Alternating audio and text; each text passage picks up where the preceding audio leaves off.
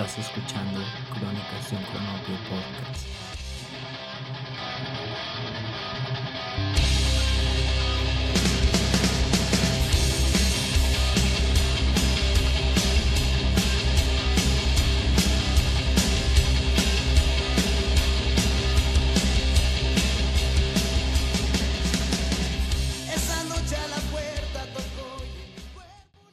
Hola amigos, bienvenidos a Crónicas de un Cronopio Podcast.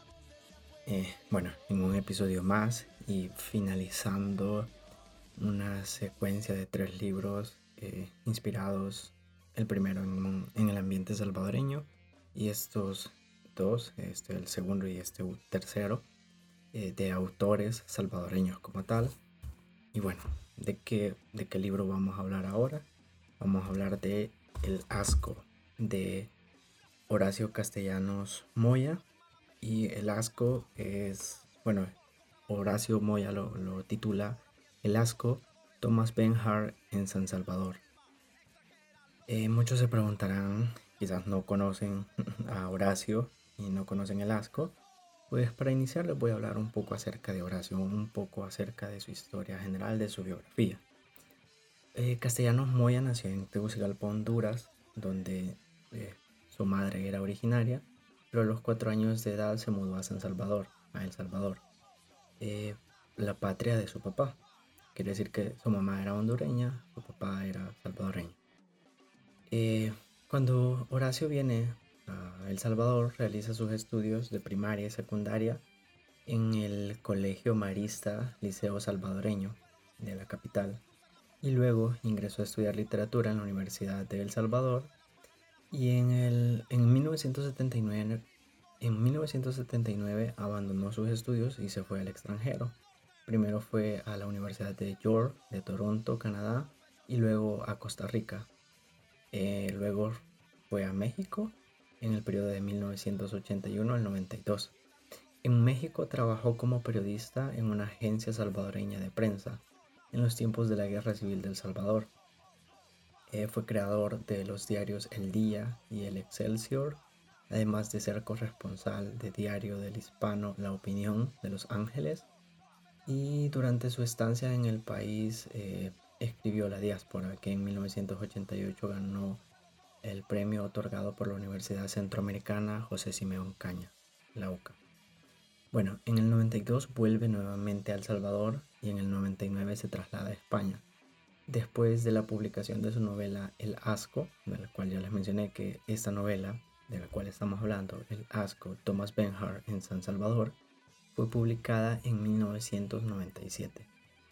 Eh, lastimosamente, la madre de Castellano Moya recibió amenazas de muerte dirigidas hacia, hacia él, hacia el autor de ese libro, debido al duro contenido del que es el que habla en este libro de Lasco. En el 2001 eh, regresa de España y se queda a vivir en Ciudad de México. En el 2004 y en el 2006 Horacio Castellano Moya vivió en Frankfurt eh, y en el 2009 fue invitado en la Universidad de Tokio para ser investigador.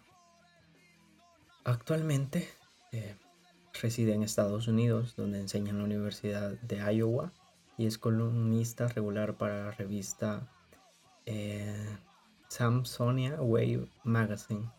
Ha sido distinguido con galardones importantes como el Iberoamericano de Narrativa Manuel Rojas y ha sido miembro de jurados literarios. Em, los abuelos maternos de Castellano Moya fueron hondureños, Horacio Moya Posas, abogado y político ligado al Partido Nacional y la periodista y poeta Emma Moya Posas. Bueno, ya les leí un poco de información general de este autor y ahora vamos a entrar de lleno en lo que nos interesa. ¿De qué se trata este famoso libro? Porque yo siento que para las personas que son que consumen literatura y que les interesa un poco la literatura salvadoreña, pues lo tuvieron que haber escuchado o lo ya lo han leído. Bueno, el asco em, es, eh, según la sinopsis oficial Dice que el asco cuenta las impresiones de Edgardo Vega, un salvadoreño que luego de radicar 18 años en Canadá, se ve obligado a retornar este, obligadamente a El Salvador. Su visión constituye una crítica mortaz a las costumbres y a la mentalidad salvadoreña. Está escrita a manera de imitación estilística del escritor austriaco Thomas Benhart y esta novela ha sido calificada como una excelente parodia y bueno, es una novela, relato muy, muy mordaz, una crítica áspera y que quizás sin duda alguna, pues lo que ya mencionaba antes, que amenazaron a, su, a la madre del autor por, por el contenido tan sensible que existe en este libro, nos sorprende debido a la cultura salvadoreña, pero bueno, ¿por, qué tienen que leer este libro? ¿Qué hay de interesante en leer El Asco? Eh, cuenta la historia de Edgardo Vega, como ya lo mencioné, un salvadoreño que ha vivido 18 años lejos de la idiosincrasia salvadoreña, de las costumbres de, esta sociedad que está pues llena de ciertas tradiciones, unas buenas, otras malas, y Edgardo Vega, cuando regresa, pues se encuentra con esta chocante realidad a la cual nosotros estamos tan acostumbrados, desde cosas tan sencillas como el, bullicio de la gran ciudad de San Salvador. Em, eh, luego habla acerca de los lugares, de los centros nocturnos, de las cervecerías,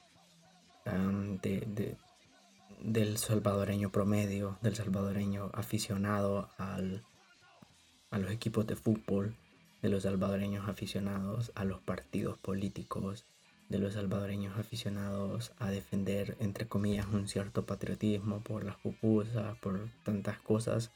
Pero Edgardo Vega va haciendo una crítica muy fuerte y, hasta cierto punto va desmantelando cosas que, no tendrían que ser orgullo. Por ejemplo, menciona que, que de orgullo tiene que dos personas se escapen a matar eh, con piedras por un partido de fútbol. Qué chiste tiene que las personas los viernes se van a los centros nocturnos a tomarse un montón de cervezas y orgullo nacional. Entonces, no. También habla acerca de, las costumbres, como de la familia salvadoreña, la típica familia salvadoreña. Eh, critica pues eh, la típica familia como eh, papá, mamá, hijos, que solo que no les interesa la cultura. Creo que la crítica de, Horacio, y entendiéndolo así, y bueno, este capítulo creo que va a ser muy corto, pero también es algo muy resumido que, quiero transmitirles. Horacio, Horacio Moya lo que critica es, o lo que este relato nos, nos, nos da a entender, es que porque el salvadoreño promedio no se interesa por la cultura, no se interesa por el arte, no se interesa por la historia, no se interesa por, por algo más allá de lo, de lo comercial, de lo sencillo, de un partido de fútbol, de una cerveza, más allá de, de, lo banal, de lo, de lo, superfluo. Más allá de eso, porque no nos interesa eh, tener una un buen repertorio de, libros que hayamos leído, eh, saber acerca de arte, de pintura, de, muchas cosas, de música clásica, de historia general, de, historia de nuestro país, de historia general. en sí habla temas importantes que como personas tendríamos que interesarnos más allá de las cosas este, comerciales, como ya lo mencioné, y enfocarnos en lo que verdaderamente importa, cultivarnos, cultivarnos como personas, no solamente porque eh, alguien diga o por querer aparentar de, uy, mírenlo, es culto, sino porque una sociedad culta, una sociedad que cultiva valores esenciales y que están enfocados eh, a producir efectos positivos en una sociedad, pues eh, lógicamente va a tener una sociedad mejor, una sociedad más preparada, una sociedad más empática, una sociedad eh, mucho más productiva, ya sea en un sentido pues económico y también en un sentido de unidad. Pero lastimosamente lo que nos refleja el libro de Lasco es que el salvadoreño promedio es fanático de, de un equipo de fútbol, de un partido político, de cierta persona, de cierta creencia. Y somos tan fanáticos como salvadoreños que estamos dispuestos a pelearnos, a llegar a las últimas consecuencias por tal de, defender nuestra creencia. Y creo que a manera de reflexión, eh, el salvadoreño promedio moriría por sus creencias, moriría por, por lo que él cree correcto, moriría por su fanatismo. Y claro, para Horacio le genera un tipo de asco, un tipo de desagrado, porque esto nos lleva a un nivel tan básico, tan elemental, tan, tan bajo de personas que solamente se dejan guiar por ideas, pero que tus ideas pueden estar equivocadas. Y algo que, que traigo a memoria es que Bertrand Russell decía que nunca moriría por, por, mis creencias, decía, porque podría estar equivocado. Creo que como sociedad salvadoreña estamos muy necesitados de este tipo de pensamiento, que nuestras creencias pueden ser muy nuestras creencias como tal, pero también tenemos que ponerlos a prueba, tenemos que poner a prueba nuestras costumbres, las ideas que nos han inculcado nuestras familias, la cultura por la cual ya estamos permeados pero también cuestionarnos qué comportamientos son buenos y qué comportamientos no tanto. Y justamente el asco nos lleva a un punto en el que si sos analítico, si, de verdad te interesa pues mejorar eh, en cuanto a, tu conocimiento, en cuanto a tu análisis, en cuanto a tu forma de ver la sociedad salvadoreña, te, te lleva por ahí justamente a poder criticar lo que nosotros hemos dado por sentado y a no morir por nuestro fanatismo, por nuestras creencias, sino que tener más criterio e ir más allá, criticar, criticar, analizar, eh, cuestionar, para que, eh, sea, el día de mañana podamos construir una mejor sociedad. Eh, creo que solamente esto les podría decir del asco. De verdad los invito a que lo lean y casi siempre digo como algo personal acerca de cómo leí este libro. Bueno, este libro lo leí en el 2013. Leí El asco en el 2013 y paradójicamente lo leí cuando andaba en los buses.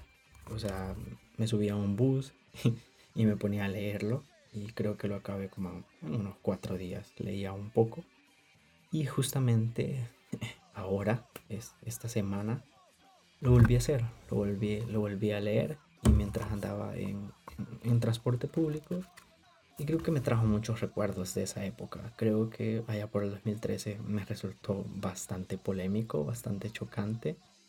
Claramente no, no soy el mismo Rodrigo del 2013, pero sí me generó como cierto desagrado porque el protagonista principal, Edgardo Vega, va pegando, pegando, pegando, pegando, cosa tras cosa que los salvadoreños, muchos salvadoreños, tenemos como orgullos o como algo patriótico, entre comillas. Y bueno, leyendo esta magnífica obra en estos últimos cuatro días, mientras utilizaba el transporte público de San Salvador, ah, creo que me trajo recuerdos me volvió a traer esos pensamientos de cómo podemos hacer para poder transformar esta sociedad que en gran parte se ve tan, tan superficial. No le importa nada más allá. Tristemente, la sociedad salvadoreña en su gran mayoría parece que aquello que, tiene un poco de cultura, aquello que tiene un poco de, de inteligencia, no es de su agrado lastimosamente. Por eso los invito a que lean El Asco. Si les gusta, si no les gusta, pueden comentármelo en, Instagram, en Crónicas de Cronopios. Pueden seguirme si no lo han hecho y si tienen algún libro en especial que ya lo leyeron o quieren leerlo, me pueden preguntar, tal vez yo ya lo leí y puedo hablar de él. Eh, bueno, comentarles que hasta aquí llegamos con los libros salvadoreños, tres nada más en esta ocasión, pero en el futuro quiero hablar más de más obras literarias que han nacido en estas tierras. Y bueno, también recomendarles otro libro que no les voy a dar muchos detalles, pero también es de Horacio de Horacio Castellanos Moya que se llama Tiranas Memorias. Uh, un muy buen libro, de verdad se los recomiendo. Y quizás en una próxima voy a hablar acerca de él, pero de verdad, leanlo.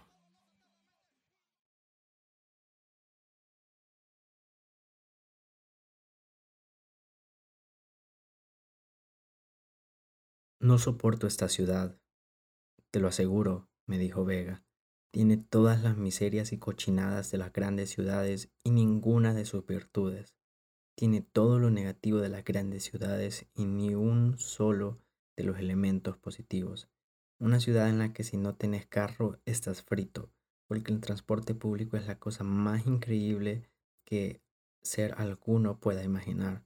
Los autobuses están diseñados para transportar ganado, no seres humanos. La gente es tratada como si fuera animal y nadie protesta. La cotidianidad es ser tratado como si uno fuera animal. La única manera de viajar en autobús es acostumbrándose a ser tratado cotidianamente como si uno fuera animal. Increíble, Moya. Los conductores de esos autobuses seguramente han sido criminales patológicos desde su primera edad. Se trata de criminales a sueldo convertidos en conductores de autobuses, me dijo Vega. Se trata de tipos que sin ninguna duda fueron torturadores o masacradores durante la guerra civil y que ahora han sido reciclados como conductores de autobuses. Desde el mismo momento en que uno logra entrar al autobús, se da cuenta que ha puesto su vida en las manos de un criminal que conduce a la mayor velocidad posible, que no respeta altos ni semáforos en rojo ni ninguna clase de señal reguladora de tránsito, de un energúmedo cuyo único propósito es acabar con el número con el mayor número de vidas en el menor tiempo posible, me dijo Vega. Es una experiencia aterradora, Moya, una experiencia no apta para cardíacos. Nadie en su sano juicio podría viajar diariamente en un autobús en esta ciudad. Se necesita una permanente y sádica degradación del espíritu para poder viajar diariamente en autobús se necesita una ayecta domesticación del alma para tolerar diariamente a esos criminales reciclados en conductores de autobuses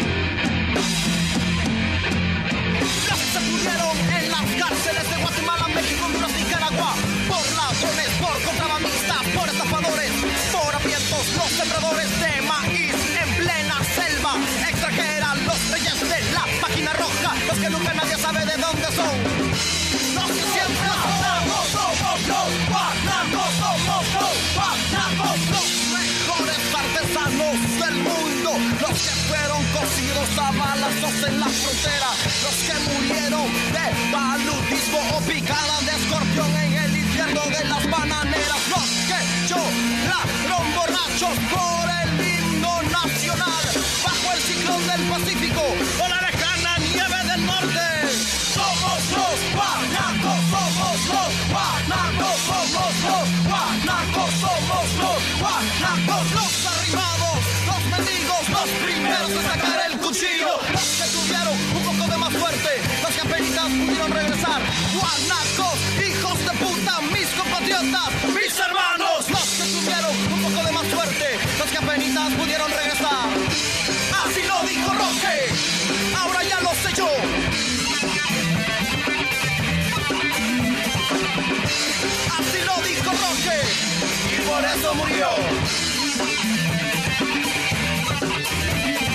somos los guanacos, somos los